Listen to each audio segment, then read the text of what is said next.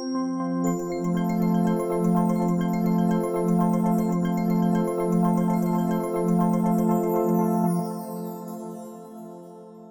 Bienvenidas todas y todos a un nuevo capítulo de Inventario, el podcast de Chiapas Paralelo. Mi nombre es Andrés Domínguez, soy reportero de este portal informativo y junto con un gran equipo pues seguimos proponiendo temas coyunturales, temas sociales, eh, culturales y medioambientales que son parte de la agenda que tiene Chiapas Paralelo a este portal y eh, me parece importante recordarles a las personas que este podcast se puede ver, escuchar, se puede ver a través de www.youtube.com diagonal Paralelo TV y se puede escuchar a través de Spotify, de Apple Podcast, de Google Podcast de cualquier plataforma de podcast, ahí nos puede escuchar. Igual puede buscar eh, inventario o Chiapas y seguramente ahí les vamos a salir eh, de, forma, de forma principal. No me cuelgo mucho porque creo que el tema es súper interesante y al máster que tenemos acá creo que es... Eh, es una oportunidad única para aprovechar lo que esté aquí. Además que le agradezco muchísimo su tiempo. Estamos hablando del doctor Juan Pablo Cebadeo Carbonel, un gran amigo, pero pues un investigador SNI un investigador potente de la Facultad de Humanidades, eh,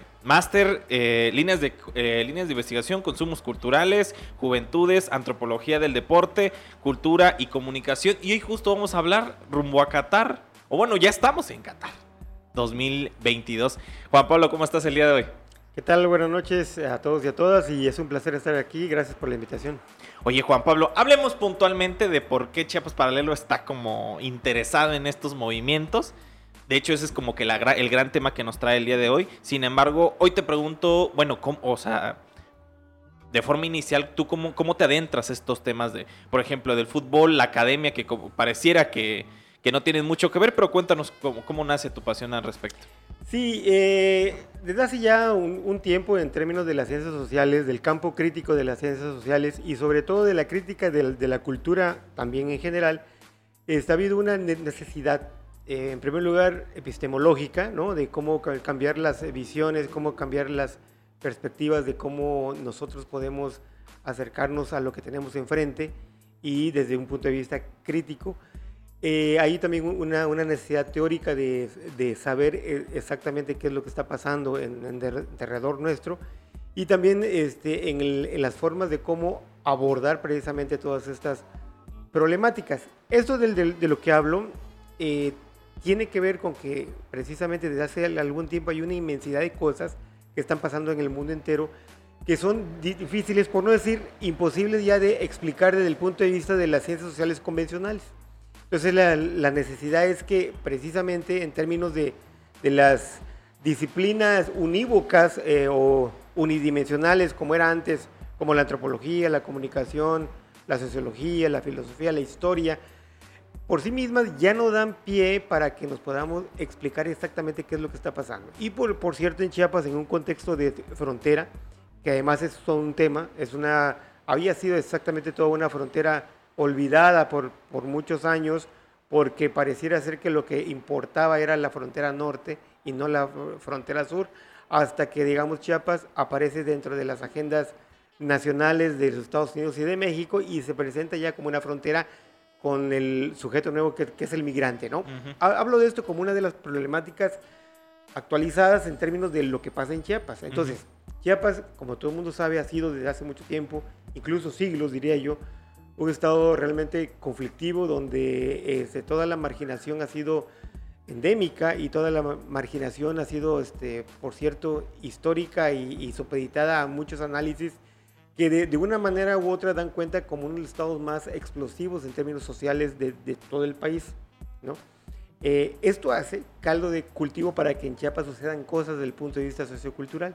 Y entonces desde la antropología clásica, por ejemplo, o desde la comunicación, ya no da precisamente para eso. Entonces había una, hay todavía, pero decía, yo había, porque ya tiene un tiempo de discusión esto, una necesidad de abrirnos disciplinarmente. Yo creo que las disciplinas este, de las ciencias sociales, eso, las fronteras disciplinarias ya no sirven mucho para poder explicar este mundo convulso, este mundo que implosiona desde todas luces y además con una intensidad a toda mecha, ¿no? En caso de una hay digamos, si podríamos decir en términos generales que los cambios sucedidos en el mundo entero este, se han dado a una rapidez increíble. ¿no? entonces ya, ya no dan las disciplinas convencionales de las ciencias sociales, no dan para explicarnos mucho. Y de ahí que tenemos que abrirnos y de ahí que en, todo caso eh, cualquier investigador de humanidades y de ciencias sociales debería de tener esa apertura epistemológica para poder hablar y para poder explicar y analizar la gran este, riqueza, digámoslo así, de las problemáticas que tenemos enfrente y que justamente en términos de los papeles y de los roles profesionales que, nos toca jugar, somos justamente los académicos de las ciencias sociales donde nos tenemos que explicar todo, ¿no? Lo que está pasando en el mundo entero, si nos lo pregunta nuestra abuela, nuestras mamás, nosotros somos quienes debemos, debemos de dar una explicación. Este, no, no, no van a ir eh, con, con, la comadre, no van a ir con el compadre, sino somos nosotros quienes tenemos que dar una explicación puntual de lo que pasa en Ucrania y qué es lo que influye este, en términos locales aquí en Chiapas, por qué hay migrantes este, pakistaníes en Tapachula, por si todo eso, ¿no? O sea, decir, e, esas cosas que, que antes no se veían y que ahora ya se presentan como una especie de ambiente o de paisaje que ha revolucionado la vida cotidiana de Chiapas, entonces sí es necesario que tengamos otro tipo de explicaciones en ciencias sociales. Los especialistas de lo social debemos, digamos así, porque así estamos profesionalizados este, desde esa visión, somos los que debemos de tener la mayor de las aperturas para poder explicarnos las, cosas, ¿no?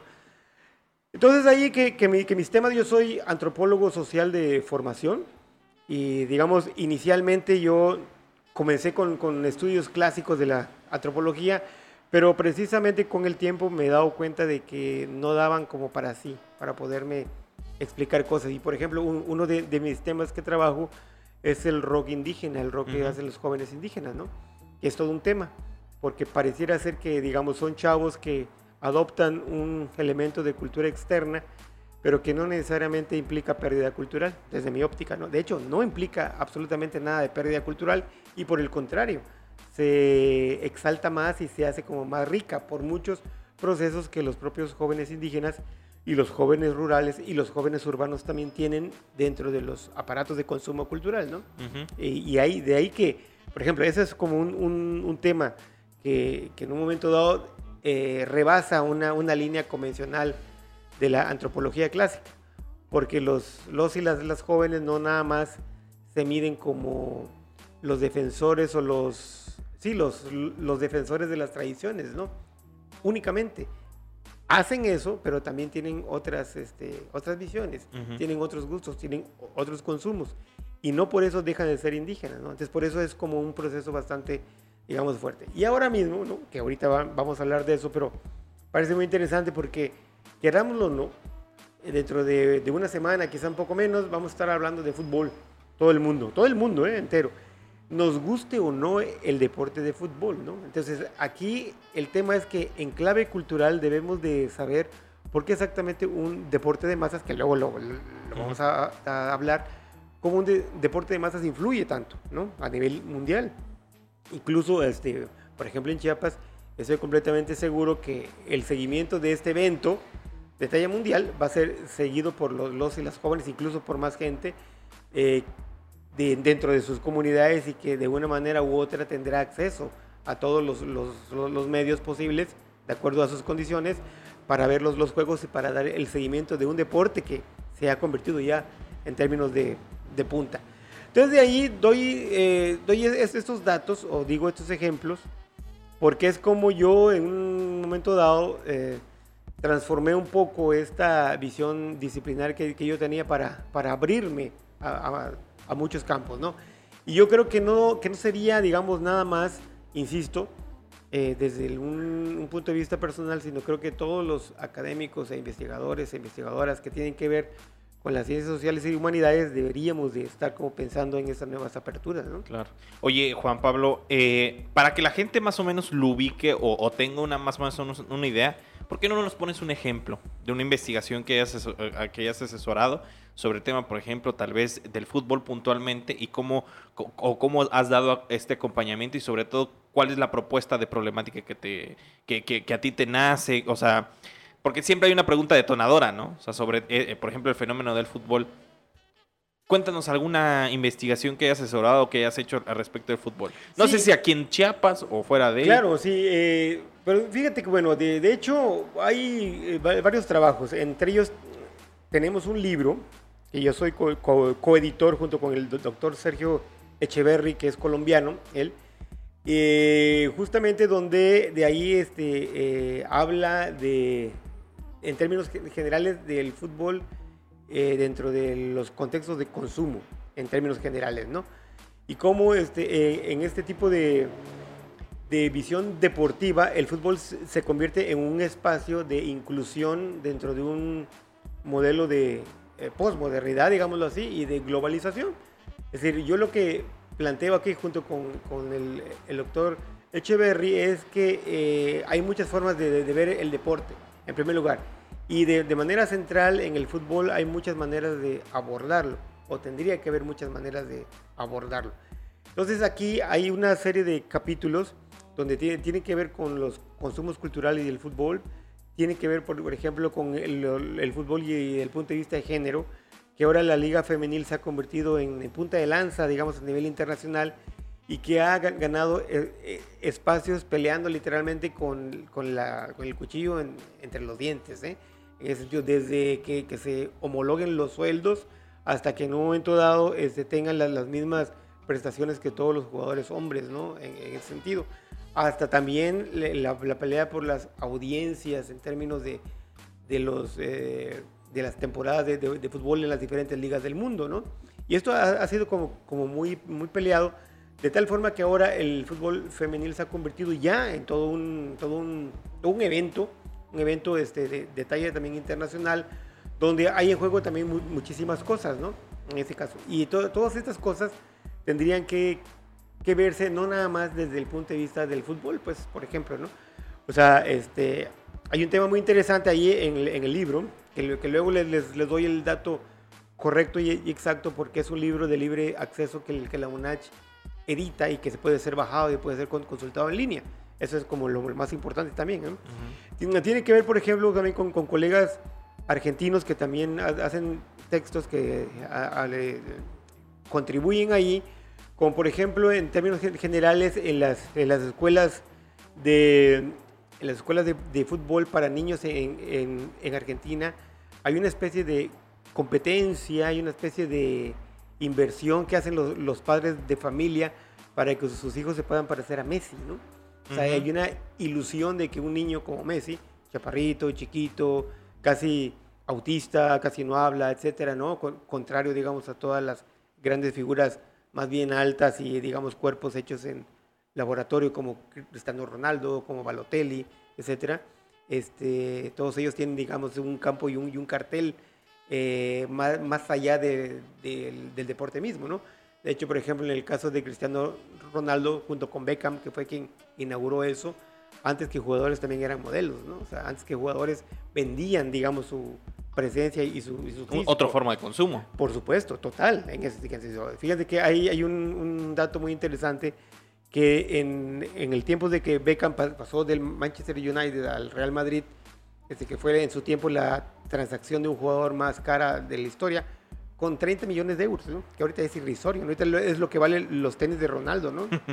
de Cristiano Ronaldo. Y no fue hace mucho. No, y no fue hace mucho, fue alrededor de más o menos Nos, 15, sí. 20 años, una cosa, 15 años, una cosa así.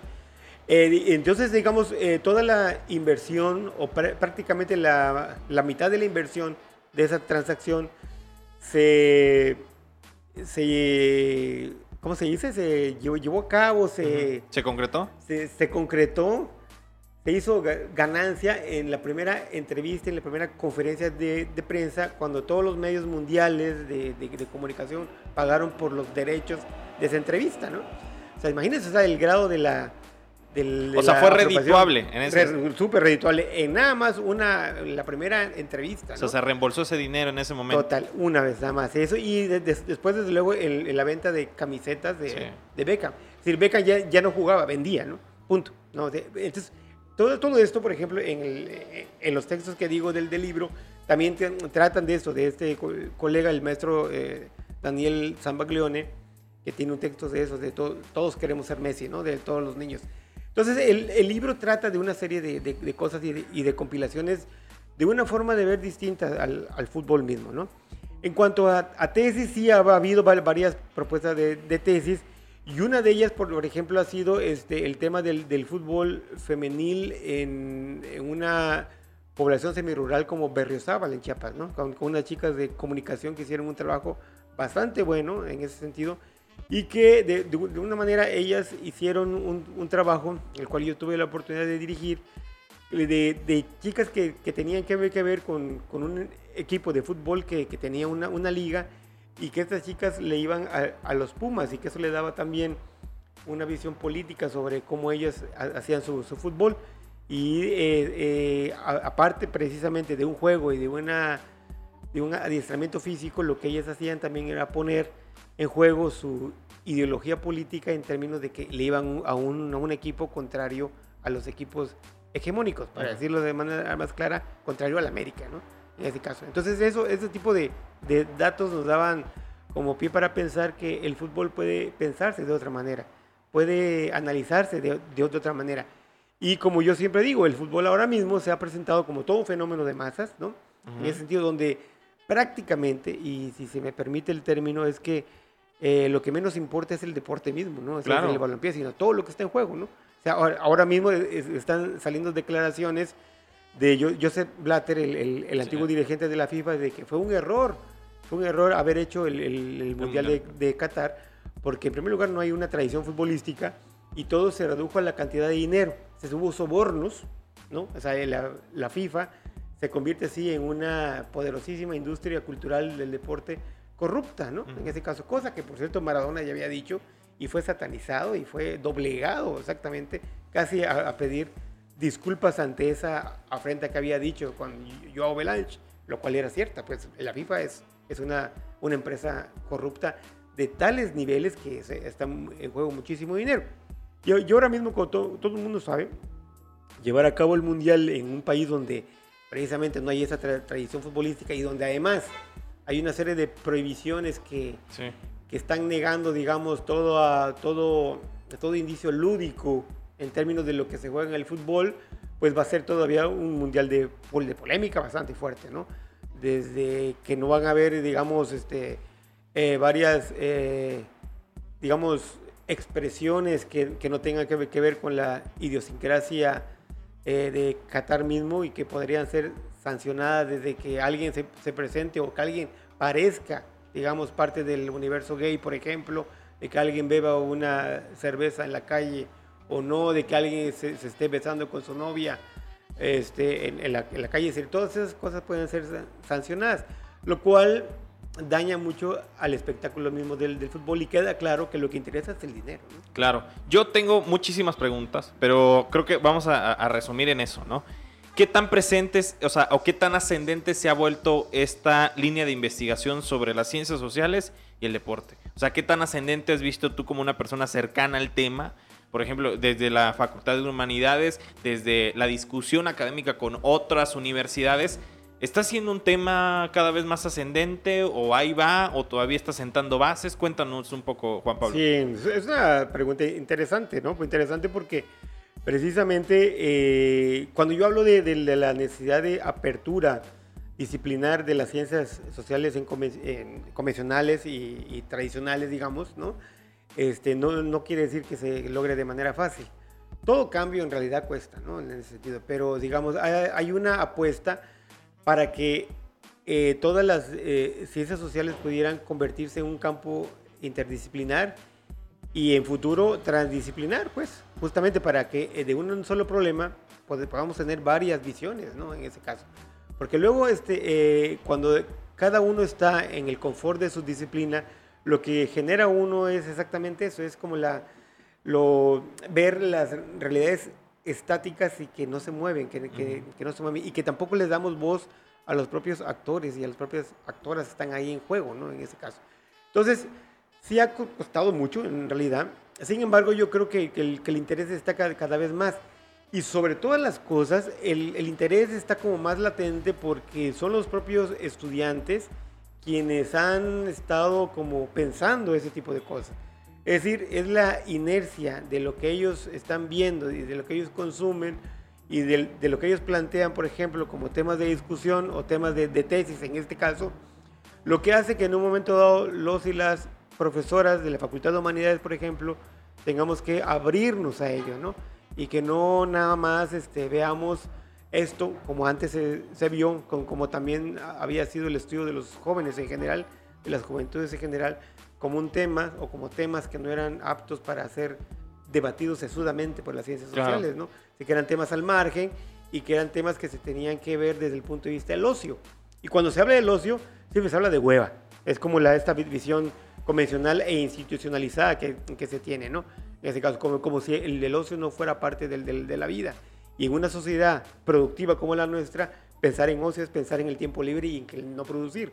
No, tienes, no, no haces actividad física ni intelectual para generar un- una ganancia. Y Ujú. por tanto, no nos sirve, ¿no? Y por tanto está fuera de todo, de, de todo margen este, óptimo para poder ser un buen ciudadano, una buena ciudadana, etcétera, ¿no? Entonces, po- poco a poco. Y aquí en, en Chiapas tenemos la, la ventaja que uno de, los pioneros en términos nacionales e internacionales a nivel continental sobre lo que hemos llamado la antropología del deporte y sobre la antropología del fútbol ha sido el, el doctor Andrés Fábregas Puig.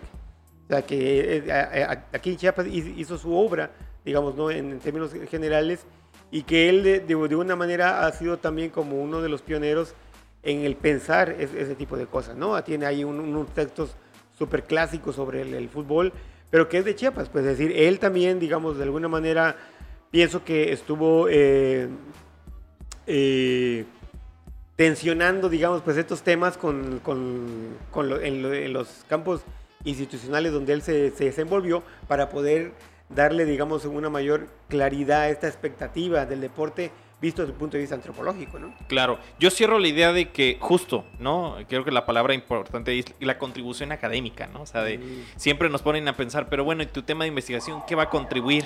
¿O para qué va a servir? ¿No? O sea, hablar de fútbol, ¿para qué contribuiría? Hablar de jóvenes, ¿para qué contribuiría? A mí me tocó con el tema de videojuegos, ¿no? O sea, no, no soy tan fan, pero sí escucho a otros compañeros de era de ¿para qué vas a para qué vas a analizar a Mario Bros? ¿Qué nos podría qué, qué contribución tendría, por ejemplo?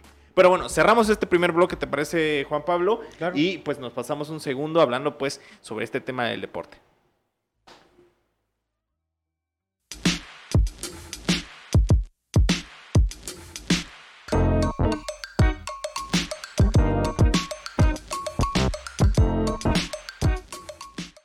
Y regresamos en esta conversación hablando con el gran máster Juan Pablo Cebado Carbonel. Eh, hacías unos apuntes bien, bien interesantes, creo, ¿no? Eh, y ahorita vamos a, profundizar, y es a lo que te invito, ¿no? A- en, esta conversación, a, como a profundizar ciertos temas que para la gente, como tú mencionas, ¿no? Y, alguna vez escuché, ¿no? De que los canales deportivos tienen 24 horas cada, o sea, por ejemplo, de las, que, por ejemplo, la selección juega el viernes, ejemplo, a las 8 de la noche. Tienes toda una semana de que se va a hablar de ese mismo tema 24 horas. Es lo que tú mencionas, ¿no? O sea, se habla de muchas cosas para un evento de dos horas, ¿no? O sea, a ese punto es el que vamos, ¿no? Y creo que tú mencionabas un punto así de forma muy fugaz, pero interesante, el tema de la FIFA, ¿no? O sea, hay que recordar que creo que la FIFA tiene más países afiliados que la propia ONU, ¿no? Entonces, eso nos da indicador y siempre es como algo relevante que hacen eh, y, que cada, cada cuatro años es como que lo que mencionan, ¿no? O sea, la FIFA, un, deporte, aglutina a más países que la organización que está buscando como que el, bien común. Ahora, tú más o menos lo mencionabas con el tema de Qatar. Yo te, yo te, eh, te pregunto, ¿tú cómo visualizas, o sea, o sea, cómo visualizas que va a ser para México o para un mexicano promedio o mexicana promedio que siempre cada cuatro años, eh, o sea, o se desvela, porque yo me acuerdo que en Corea fueron en la madrugada, en Rusia fueron como más o menos en la mañana, este, estos también va a ser entre la mañana y la tarde, o sea, no muy tarde. ¿Cómo crees que va a ser eh, eh, el, mundial para un mexicano o mexicana promedio? O una chiapaneca y un chiapaneco promedio. Sí.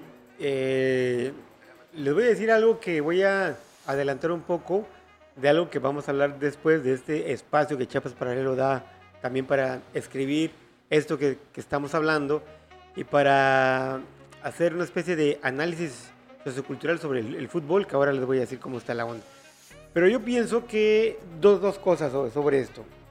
Y es que digo esto porque es lo que yo voy a escribir. Claro, claro, claro, claro. Y es que dos, son dos cosas. En primer lugar, eh, tres diría yo. Eh, en, términos de, los, de los medios de comunicación, que sí, ya hay, digamos, todo un ejército de periodistas, todo un ejército de comentaristas que ya están, digamos, puestos justamente en todos los medios de comunicación, tanto privados como, como públicos, ¿no? Este, con relación al deporte.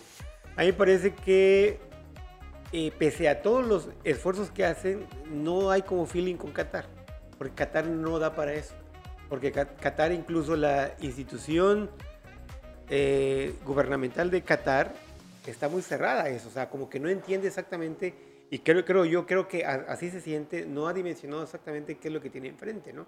Un evento que obviamente es de una talla mundial y que es de una talla de que, de que son uno de, los pocos eh, eventos, quizá tres, que se llevan a cabo en el mundo entero en los últimos 100 años, donde congrega prácticamente, como tú decías, a, la, mayoría de los países.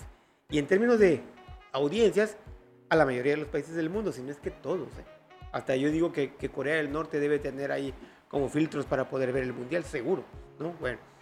Eh, y esto yo, yo lo que creo que es este feeling que hay, digamos, entre los medios de comunicación con, este, con, con el aparato institucional de, de, Qatar, no, no da como para que se pueda recrear eso, pese a que, insisto, hay un, mucha gente ya que estando en, en Qatar está haciendo reportajes de cómo se vive ahí, etcétera, ¿no? Eso, entonces, este, pese a, los esfuerzos, de los medios de comunicación no hay todavía, digamos, un impacto, creo que lo yo. O sea, hay, hay, digamos, ya una publicidad y un, mercado que tiene que ver con el fútbol y el mundial, pero no hay el feeling, no en ese, sentido. Y creo que de alguna manera, platicando con colegas, parece que hay, se, siente un poco eso. Eso en términos generales que tiene que ver con la, con la sede misma no es lo, mismo, o no, no fue lo mismo que la sede hubiera sido Brasil, ¿no? En el Río de Janeiro, imaginen ustedes, ¿no? O sea, digamos, una de, las máximas potencias del fútbol a nivel mundial y una de las referencias, ¿no?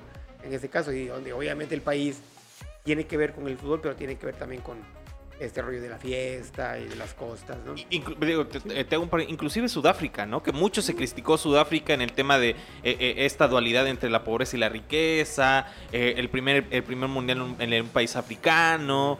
Pero al menos yo que me, acuerdo de ese momento, sí se sintió ese film. O sea, sí había esa, esa atracción de decir, bueno, vienen un mes de, fútbol, vamos a prepararnos. Exactamente. Pero pareciera que en este, o no sé si es por, digo, te, te hablo de forma personal.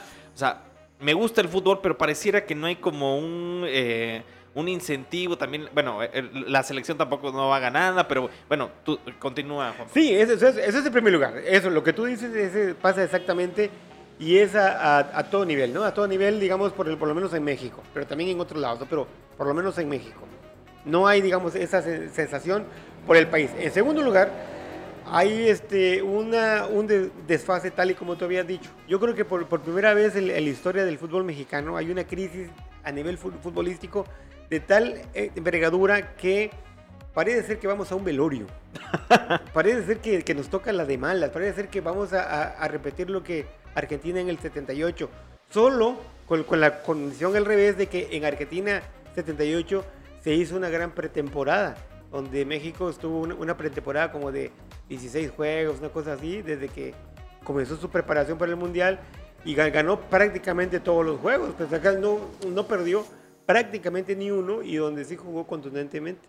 Y llegó al Mundial y fue un fracaso total, ¿no? Fue, ha sido el, el mayor de los fracasos, quedó en último lugar México ahí, en este caso por diferencia de goles, etc. Eh, pero aquí parece ser que, que es al revés, porque no tuvimos una preparación adecuada, no hay, digamos, un buen fútbol y todo el mundo estamos sombríos. Todo el mundo estamos precisamente, parece ser que vamos a asistir, vamos al cadalso, ¿no? Ahora, o sea, estamos como siendo renuentes a algo que puede considerarse como otro de los peores ridículos del fútbol mexicano, ¿no? Y esto se, se, debe, según yo, a que en, esta crisis, que yo insisto que no es una crisis que tenga que ver con, con el fútbol, fíjate, a mí me parece que, que México no tiene problemas de, del juego mismo, ¿no? Sino el problema de México es la, son, los, son los directivos, es la Federación Mexicana del Fútbol, que ya, ya lo he dicho en, en otros foros, en, en, otros textos ahí, pero lo que pondera la Federación Mexicana del Fútbol es el dinero, es la ganancia por la ganancia misma. Y mira que se juega muchísimo dinero en el fútbol mexicano, y mira que se gana muchísimo dinero en, publicidad y en, promoción y en mercado de, de, los jugadores. Pero esto siempre da en detrimento exactamente de la calidad del fútbol mexicano. Este, todo el mundo sabe que, por ejemplo, los jugadores mexicanos, cuando salen, cuando se, venden fuera, son prácticamente unos jugadores súper caros y no tienen cartel, por tanto nadie los contrata. Con lo que cuesta un jugador mexicano, se compran dos croatas y un, japonés, cualquier equipo de Europa. Y mira que los croatas, ¿no? O sea, y mira que Japón también, etcétera, ¿no? Pero México en términos este, eh, a niveles internacionales no, no tiene ese, ese, cartel y los jugadores son muy caros. Por tanto, nadie los compra y por tanto no hay fogueo internacional y por tanto no va a haber jamás ese quinto partido porque no hay exactamente esa instancia donde te force a que puedas llegar a ser un buen equipo. Jugadores en México siempre ha habido buenos, pero digamos son individualidades y en ese deporte no es individual, a menos que seas, seas Messi, o sea, que ese es un fuera de serie, pero en, este deporte es un deporte de, de, conjunto y donde se juega en, en, conjunto y donde se manifiesta el juego. Si juega mal uno o dos, se juegan mal casi, casi todos. Entonces, eh, en ese caso, hay una crisis en, ese sentido, pero justamente por las, grandes broncas que tiene la, Federación Mexicana de Fútbol en convencer ahora mismo que ahora sí podemos hacer una buena selección. Es la primera vez que yo veo, justo también se, siente ese, ese ambiente eh, lúgubre, eh, de tenebra en términos de que México irá a hacer un, un, un, mal mundial y no hay ningún grado de optimismo en las audiencias y en la afición mexicana para poder pensar que México va a poder llegar a jugar bien, ¿no? Entonces, ese sentimiento se siente también, eso. Y yo creo que es la primera vez que hay una asociación muy fuerte entre la Federación Mexicana de Fútbol con los, el público en general. O sea, no hay, justo, no hay ese ¿Hay una separación? Totalmente, totalmente. Fíjese, yo este, estuve una vez en, en Colombia y en una eliminatoria, yo, yo veía, eliminatoria de hace, hace poco, para, para este mundial que, eh, que Colombia no, no fue al mundial también. Este, y miren que es un super equipo, es un gran, gran equipo. Yo veía que en un juego, pues hagan de, cuenta contra Bolivia, que no es una potencia sudamericana de fútbol, el país se, se paralizaba entero en torno al fútbol. Y desde la, la, mañana todos los medios de comunicación, los, no, no, noticiarios, incluso la, la, gente que leía las noticias, gente que estaba ahí, se ponía la, la, camiseta de la selección de Colombia, ¿no? Cosa que yo no veo, veo, acá, ¿no? O sea, yo, aquí sí se ve en el Mundial pleno, pero incluso previo al Mundial ya se veía como ese ambiente y ahora no hay absolutamente nada. Entonces la gente no le cree a la Federación Mexicana. Hay una disasociación, eso. Por ejemplo, en Argentina, cuando estuvo este eh, eh, de, de, de, de, presidente... Videl, no. No, este Macri. Macri. Sí, claro. Macri, que, que, que, también fue presidente del, del Boca Juniors. Ah, sí, claro. Sí, exactamente. O sea, y, es decir, eh, y digamos era un presidente pero de también fue este intendente. Intendente sí, claro, de Buenos Aires. claro, exactamente exactamente pero digo quiero decir claro. que, que, como, como, como gobernante era un, un país de, de, de, ultraderecha digamos, claro. Pero cuando jugaba la, la, la selección todo el mundo estaba a, a, favor del gobierno para que pudiera ganar la selección no o sea, de ahí cierran filas en, en torno a una, una figura nacional que es la selección no todo el mundo cierra, cierra filas es decir, cuando en, en, Argentina se habla de Maradona, todo el mundo calla, pues digamos. Todo el mundo dice, sí, vamos. Era lo, lo, lo que era exactamente, pero nos dio eh, un campeonato y además no, se convirtió y, en memorable, ¿no? Claro, yo, yo, yo solamente cierro, sí. eh, a, a, aprovechando este, este lapso, el, el, tema de... Me parece muy importante eh, tener una experiencia que, yo, que, que me marcó también. Cuando estuve en Uruguay en un momento dado, eh, en una clase, ¿no? Eh, a mí me tocó cuando, es eh, bien importante, a mí me tocó cuando Tabaré Vázquez eh, fue presidente de la República, ¿no? Entonces, de repente yo confundí, ¿no? Entonces quise decir eh, que casualmente Tabaré Vázquez se asimila mucho al maestro Oscar Washington Tavares. Entonces, de repente dije, dije Tavares, ¿no? En vez de, de Tabaré, ¿no? Y la gente me quedó viendo, ¿no? Porque no le dije maestro. ¿No? Entonces, como de repente termino, o sea, estamos en una discusión, so, eh, era medios, política y democracia, o sea, nada que ver. Y yo de repente salgo y una chica, una chica de repente muy amablemente, ella me dijo, no, es que aquí no le decimos Tabaré, eh, al presidente le decimos Tabaré, pero al maestro Oscar Tavares le decimos maestro Tavares. Entonces por eso la gente aquí te quedó viendo, porque en este momento... Y es justo este acercamiento que tú mencionas, ¿no? En el, tema del acercamiento, ¿no? De que, por ejemplo, Uruguay, que a mí me tocó estar un, momento, siempre se me hizo bien importante cuántos años duró eh, el maestro Oscar Washington Tavares, que ya no se me va a olvidar de decir maestro, nunca, de... y cómo fortaleció, ¿no? Inclusive es que sacó el tercer lugar en, eh, eh, en, Sudáfrica. Para ellos fue un logro y un campeonato mundial. A mí me tocó llegar también al museo ahí que se tiene en el centenario y para ellos es, o sea, casi casi que ganaron. ¿Por qué? Porque desde, o sea, desde el 50, que fue la última vez que ganaron el, campeonato mundial, pues se sintieron. mi punto es, ¿no? Esta figura de Oscar Washington Tavares, de la figura de respeto, no, o sea, no se ve que exista, por ejemplo, en México, o que no exista, por ejemplo, con el Tata Martino o con otra persona. Y tú hablabas de Mauricio Macri, ¿no? Pero no hay que recordar y no hay que irnos tan lejos, que no me acuerdo el nombre, y lo pondré ya en la edición, eh, de este político que era afiliado del PRI, que buscó creo que no sé si la gobernatura por el Estado de México o por Ciudad de México, eh, no me acuerdo cómo se llamaba, y que momentos después pasa y se hace presidente de la Liga de la de Liga de Miquel. Fútbol. Miquel, Miquel Arriola. Miquel Arriola. Eh, y que se hace presidente, a mí se me hizo como que, o sea, ¿a qué buscan? ¿Un administrador o qué? Exacto. Ese tipo de cuestiones. No sé tú cómo las analizas. Exacto, eh, sí, sí, exacto. Eso es lo que dices de, de Miquel Arriola. Parece el, ejemplo emblemático, ¿no? En ese sentido que justamente no hay, digamos, ningún interés deportivo en el fútbol. Hay un interés de mercado. Y de mercado más allá incluso del, de, las, de, los límites, digamos, del, de la comunicación, ¿no? Sino más bien el mercado de dinero, ¿no? El mercado, el mercado, vamos a llamarle así, el mercado, válgame la eh, expresión, mercado mercantil, ¿no? En ese caso, a, a, todas luces, ¿no?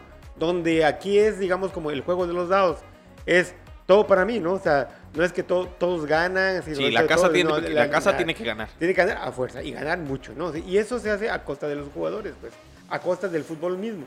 Por eso a, mí me sorprende mucho ese rollo del, quinto juego, el, famoso quinto juego en, ese, en la idiosincrasia, nacionalista futbolera mexicana, que se ha convertido en un mito, ¿no? O sea, que, no podemos seguir avanzando sobre eso. Y no lo vamos a hacer nunca si no hay justamente este fogueo que se necesita para poder llegar a ser un equipo competitivo, si se quiere.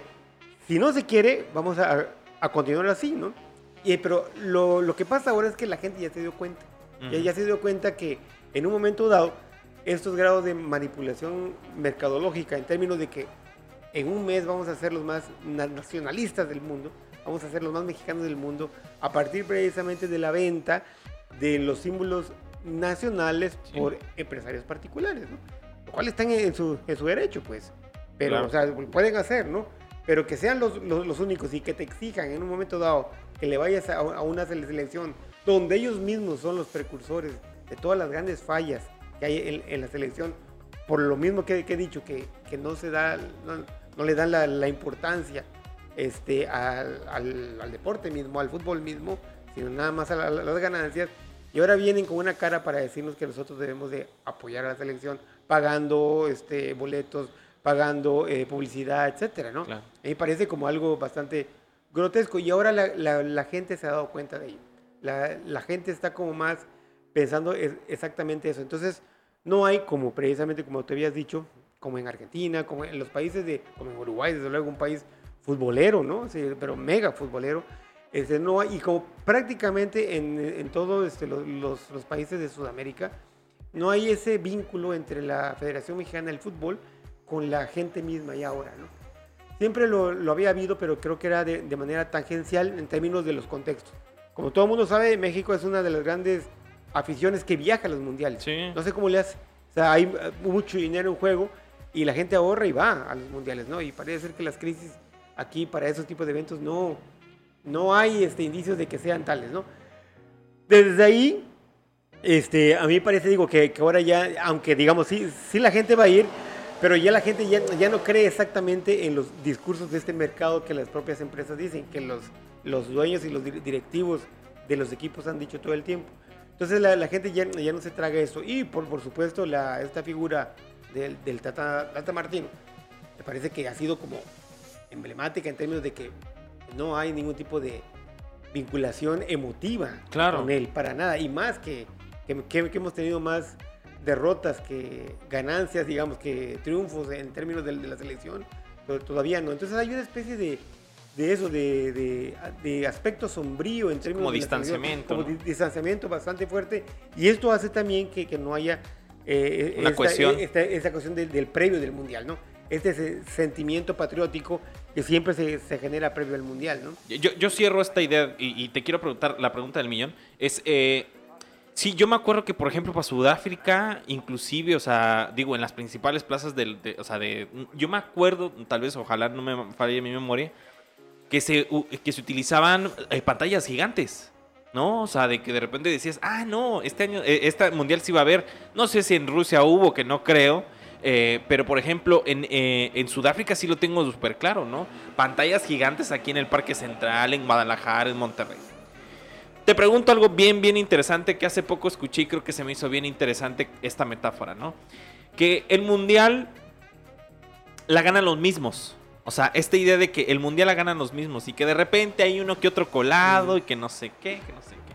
Pero que el mundial es muy símil, es muy símil a, a, este tema de las potencias mundiales, del tema del poderío económico, ¿no? O sea, tal vez despegando un poco a Estados Unidos y China, ¿no? Siempre podemos decir que Francia... Eh, Europa en general. Europa en general es una superpotencia, ¿no? Mm. Tú lo analizas de... O sea, ¿tú crees que sí existe como esta esta posible conexión entre el poderío económico y el poderío futbolístico, porque, por ejemplo, cuando, o sea, siendo realistas, o sea, dejando Brasil y, y, bueno, Brasil tal vez podríamos despegarlo un poco más porque Brasil se ha demostrado un poderío económico en las últimas décadas bien impresionante. Argentina es el caso contrario, ¿no? O sea, México ni se diga.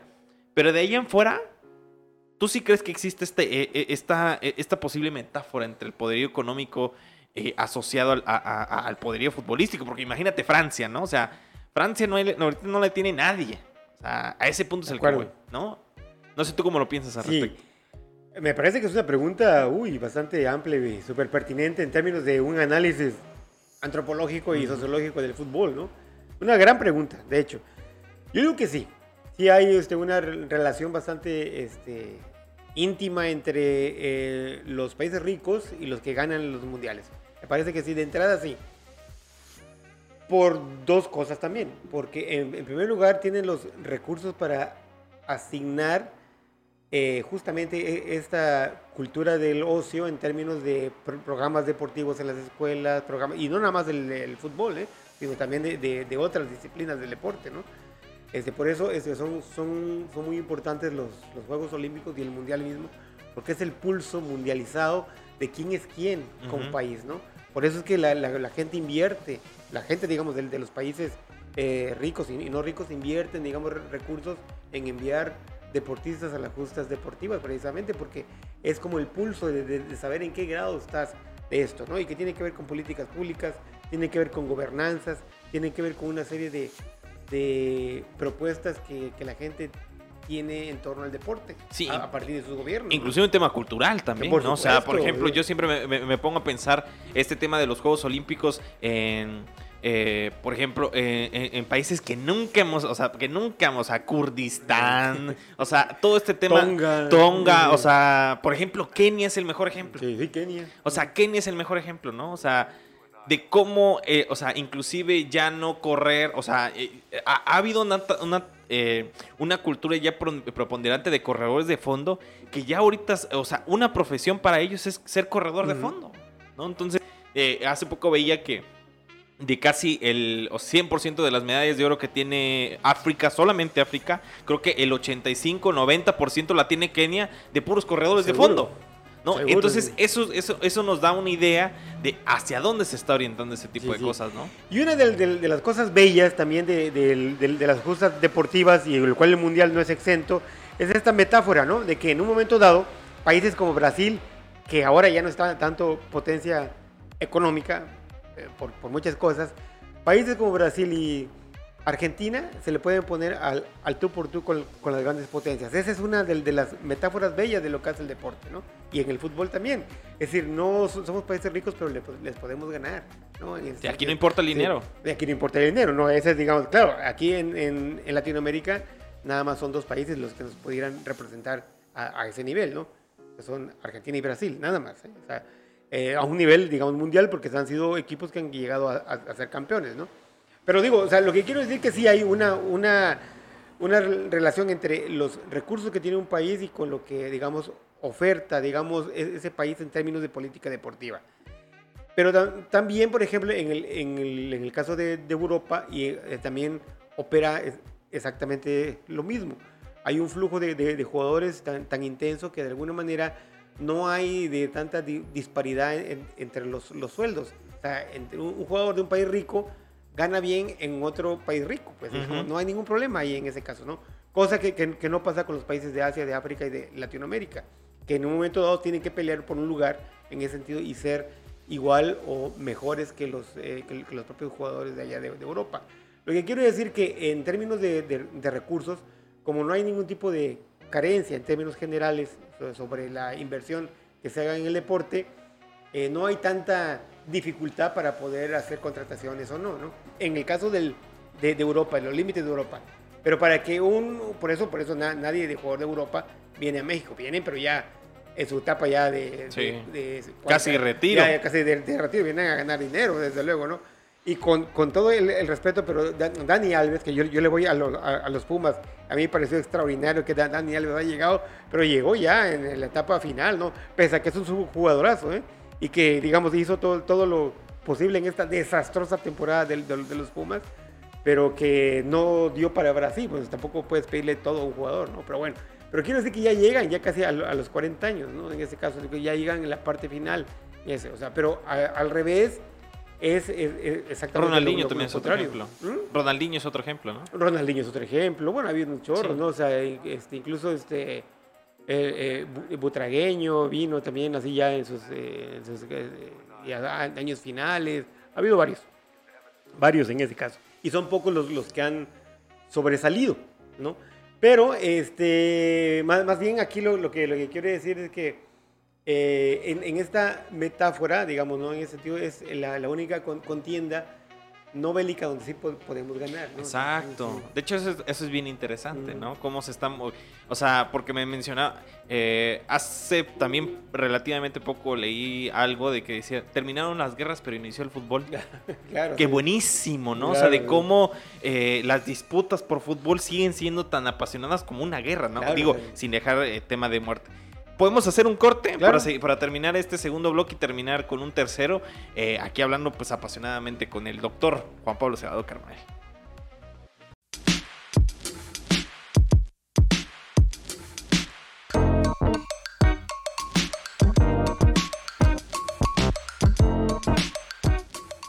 Y regresamos en este tercer y último bloque hablando con el doctor Juan Pablo Cebado Carbonel sobre el Mundial, sobre la antropología del fútbol.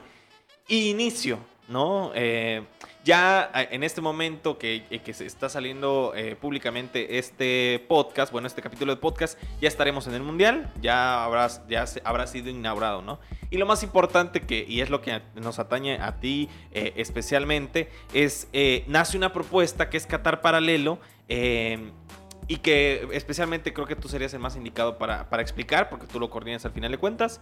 Cuéntanos un poco, Juan Pablo, de qué se trata esta iniciativa. Sí, eh, Qatar Paralelo es un espacio que, que nos brinda Chiapas Paralelo, este, lo cual le, le, agradecemos mucho y estamos como muy con, conscientes de, de, este esfuerzo que hacen para permitirnos darnos un, un espacio así, que consiste y que ha consistido, porque esta sería la segunda vez, la segunda edición que hacemos una, un, una saga sobre el, el, análisis del mundial. También ya, ya hemos hecho so, sobre otras cosas, eh, de, de, de, manera particular en los Juegos Olímpicos de Tokio pasado, ¿no? Y, de, y también en el caso este, de algunos eventos que tienen que ver con el fútbol, como la Champions League, etcétera, ¿no? Este, esta idea nace porque hay un grupo de académicos, tanto del, de la UB como de la UNACH, y donde también se, han ido involucrando y saliendo otros académicos tanto de la Ciudad de México como del, del, norte del país, que lo, lo que lo que hacemos es hacer una especie de análisis lúdico del, del, fútbol en términos generales. Somos académicos, pero no necesariamente tenemos un punto de vista académico sobre ello, pero sí un, un punto de, de, vista de, de, un evento que puede medirse con una este, visión sociocultural. Eso digamos que, que, sería la característica de, este espacio. Entonces hay, hay una serie de, entregas, de reflexiones, tanto de, hombres y mujeres académicos de la UB, de la Universidad Veracruzana, como de la UNACH, donde hacemos eh, este repaso puntual sobre qué es lo que acontece desde el punto de vista social y cultural en el Mundial de Fútbol. ¿no?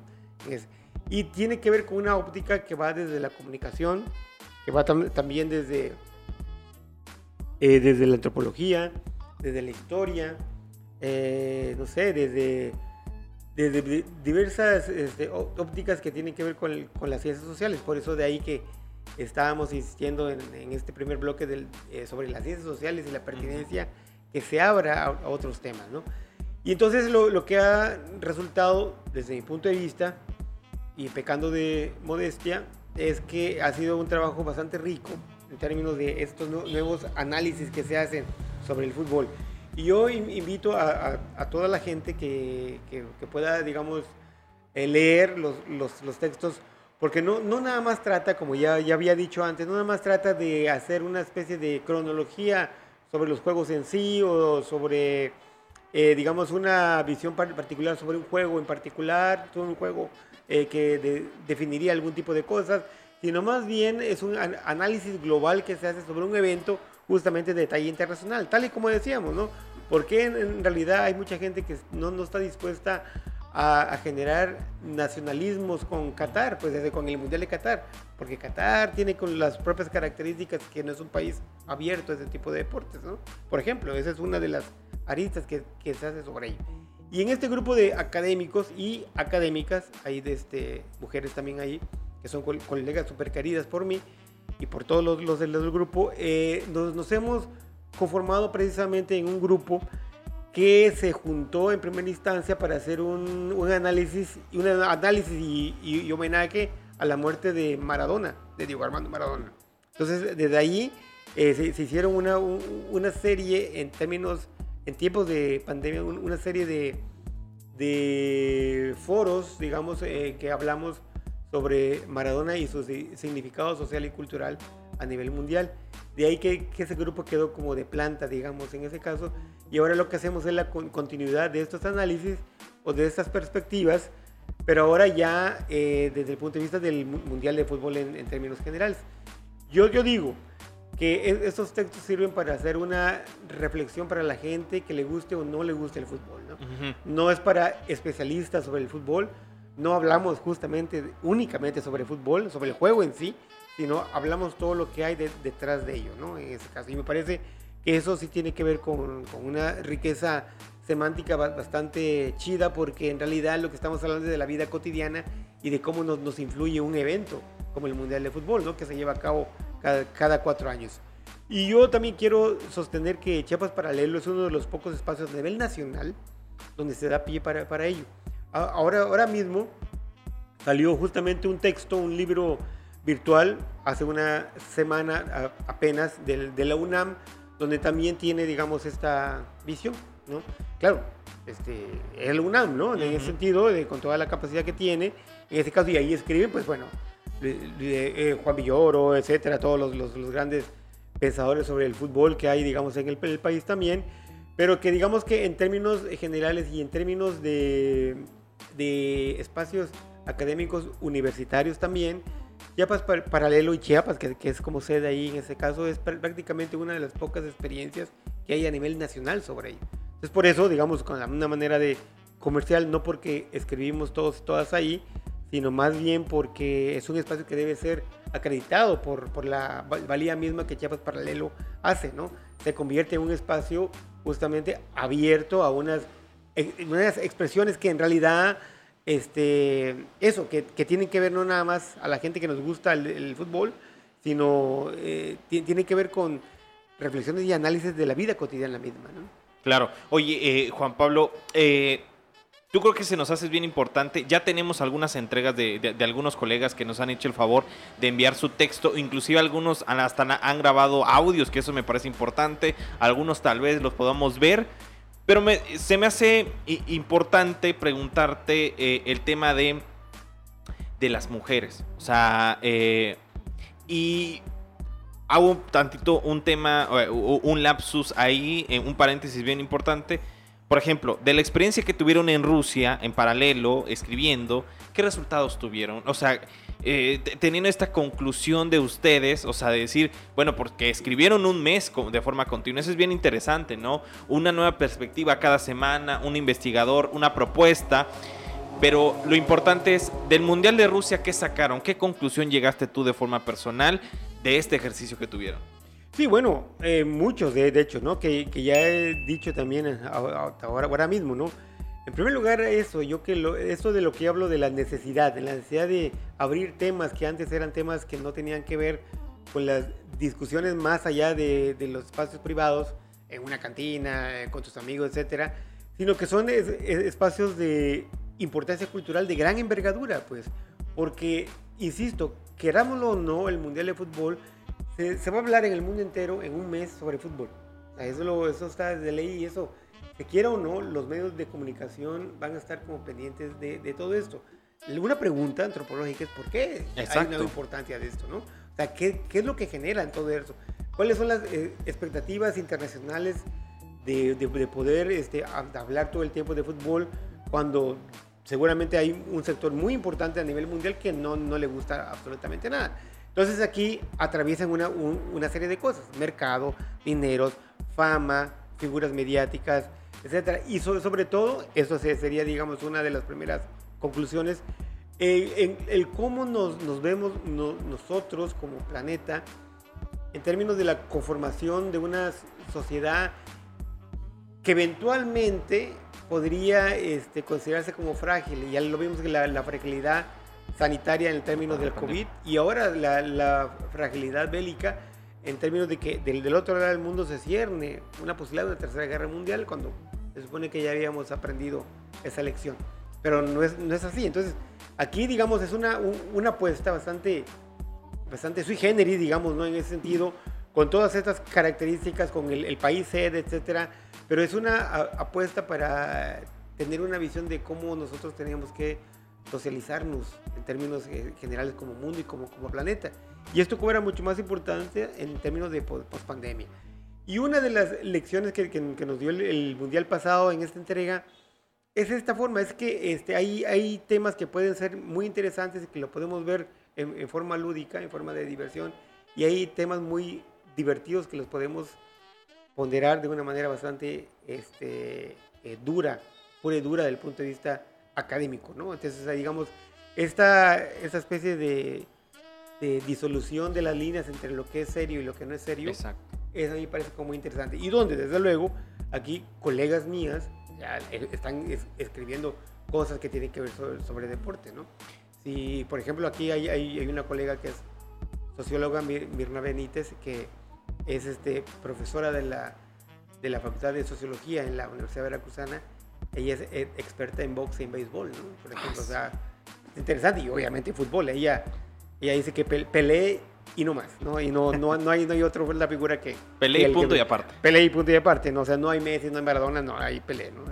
Entonces, digamos, pero ella, en, términos generales, y ella nos, nos, ha dicho que antes, digamos, de la conformación de, de, este grupo no podía hablar con sus colegas sobre esto, y mucho menos con amigos y amigas, porque pues la gente no, no le interesaba y a veces en términos académicos era hasta mal vista que hablara temas de no tanta importancia como los grandes temas de, de la sociología convencional. Excelente. Juan Pablo, muchísimas preguntas se me vienen a la mente. Primero me parece bien importante eso que tú mencionas, ¿no? O sea, porque eh, imagínate, viniendo un análisis en una sociedad hipermachista, viniendo un análisis de una mujer sobre un tema donde obviamente hay una, eh, hay una eh, conflagración importante de hombres, sobre un tema de hombres que, que, sea. Eso me parece bien importante y qué bueno que, que a, a, través de estos esfuerzos pues se pueda visibilizar. Preguntas bala, o sea, preguntas bala, respuestas bala, ¿no? Digo, como aficionado. Sí, claro. como aficionado. Y bueno, y también se me olvidó antes decir que, claro, la academia es muy exigente, ¿no? Entonces, la academia a veces eh, va paso, o sea, va un paso muy relajado, muy tranquilo a comparación de, como justo tú me mencionabas en el primer bloque, de los temas que se tienen, ¿no? O sea, un tema ha cambiado tanto vertiginosamente en dos años o en un año y nosotros apenas vamos a introducirnos en ese tema. Entonces la academia a veces es un poco eh, lenta en observar este tipo de cuestiones que son inmediatas, pues, o sea, a ese punto es el que creo que es bien importante identificar. Regresamos con el tema de las preguntas, Bala. ¿Qué va a, qué va a pasar con México? O sea, como aficionado, como académico o, como una probada de estos temas, ¿qué va a pasar con México? A México le, va a ir mal, lo siento mucho, le va a ir mal, pero no, no le veo perspectiva alguna para poder generar un tipo de, de, triunfos que, nos eh, sanen esa herida que tenemos con la selección nacional. ¿Pasa al cuarto partido? No. ¿Quién gana el Mundial? En ese orden, Francia y o Brasil. Del, del punto de vista de las estadísticas, mi querencia es que gane Argentina. Tu querencia es que gane Argentina. Oye, eh, de forma bien puntual también, eh, ¿qué nos va a demostrar, qué nos va a demostrar Qatar? Eh, sí. que, que, no podemos ser tan ambiciosos a la hora de, generar una propuesta de un deporte de masas a esos niveles. Son mucho más países, mucho más tiempo, etcétera, en un país, insisto, que, que no es este propio para, para una sede. Entonces yo creo que la lección en ese sentido es que como dicen aquí en Chiapas, como decimos en Chiapas, mm, no hay que hacer coches, hay que hacer coches, pero no tan trompudos, ¿no? O sea, es decir, hay que, digamos, dosificar un poco exactamente cómo se tiene que manejar y cómo se tiene que vender el tema futbolístico a nivel internacional. Ahora viene, después de este mundial, viene otra gran, gran apuesta. Un mundial de tres países donde México está involucrado, ¿no? Y bueno, donde México está involucrado es un decir, porque nada más será sede de tres juegos, ¿no? Tres, cuatro juegos y todo, todo va a estar en Estados Unidos, justamente por la generación del mercado, en un país donde se supone que no habría tanta afición como la de México, ¿no? Pero bueno, así son los mercados. Y a mí me parece que yo creo que eso, que ahorita se está viendo toda eh, la gran capacidad de corrupción que tiene una gran, este, y una gran industria eh, deportiva como, la FIFA, ¿no? Entonces, en ese sentido debemos ser como cautelosos y no tratar de, generar al fútbol y a los jugadores mismos como una mercancía, ¿no? Una mercancía donde pueden estar jugando todo el tiempo y que además ese es otro tema porque en realidad los jugadores llegan ya sumamente cansados a, los, los mundiales y donde precisamente lo que más les importa a ellos es el cuidado de sus contratos jugosos y millonarios de sus clubes, pero no defender una camiseta. En ese sentido, la, la cuestión apátrida del fútbol también es una característica, ¿no? Y que eso es lo, lo, que se está viendo ahora, lo que tendríamos que ver, cómo se, se manejan estos este, grados simbólicos en términos de quién juega con quién, por qué se juega en qué y, en ese caso.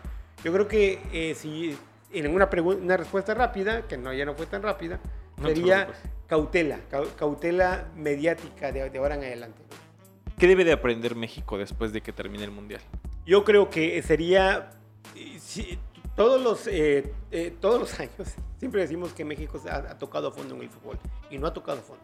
Es decir, no ha, no ha tocado fondo porque los intereses mercantiles de, de la federación, de los dueños de, de, los grandes clubes, no están en peligro.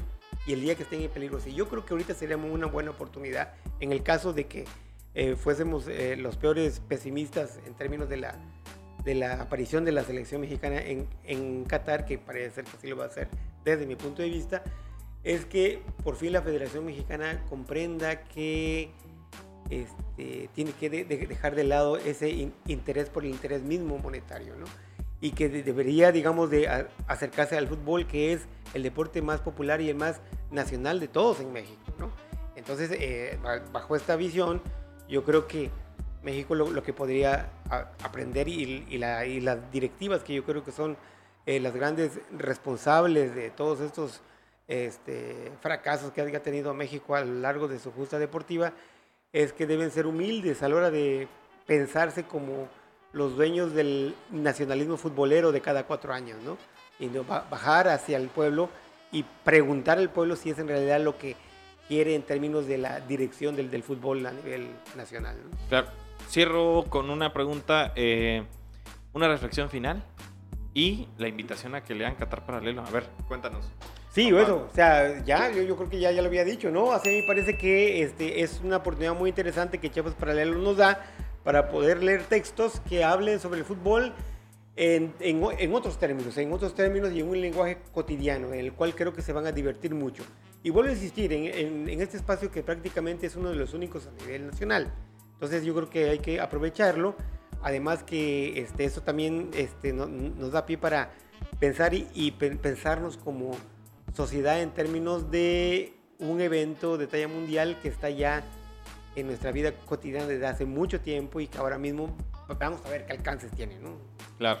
Y pues bueno, te agradecemos infinitamente, Juan Pablo, el día que hayas estado. Yo sabemos que tenemos un, que tienes una agenda bien apretada y sabes que que, te aprecio mucho. En general, aquí los dos Igualmente. Que, creo que tenemos esa, esa coincidencia. Y nada, pues cierro este capítulo con muchísimo. Creo que nos queda muchísimo tiempo. O sea, al final de cuentas, creo que eh, hay preguntas creo que eh, se me hicieron bien importantes. Por ejemplo, el, el tema nacionalista, que ahí lo, medio lo raspamos. El tema del Mesías.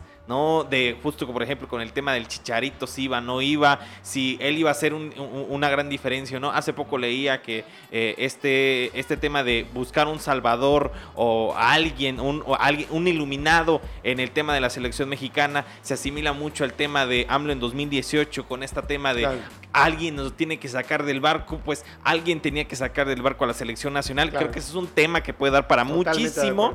Pero bueno, ni modo, eh, creo que tendrán las personas que eh, eh, leerlos, escucharlos o verles a través de Chiapas Paralelo. Y pues nada, cierro este, este bellísimo capítulo, pues agradeciendo primero a Gustavo Coutinho que nos haya realizado el día de hoy. También pues recordarles a las personas que, nos, que este podcast se puede ver, escuchar, se puede ver a través de www youtube.com diagonal Chiapas Paralelo TV y ahí nos pueden ver o también nos pueden escuchar en Spotify, en Apple Podcast, en Google Podcast y pues ponen inventario o Chiapas y ahí nos pueden ver. Mi nombre es Andrés Domínguez y nos vemos en la siguiente conversación. Nos vemos, Master. Hasta luego.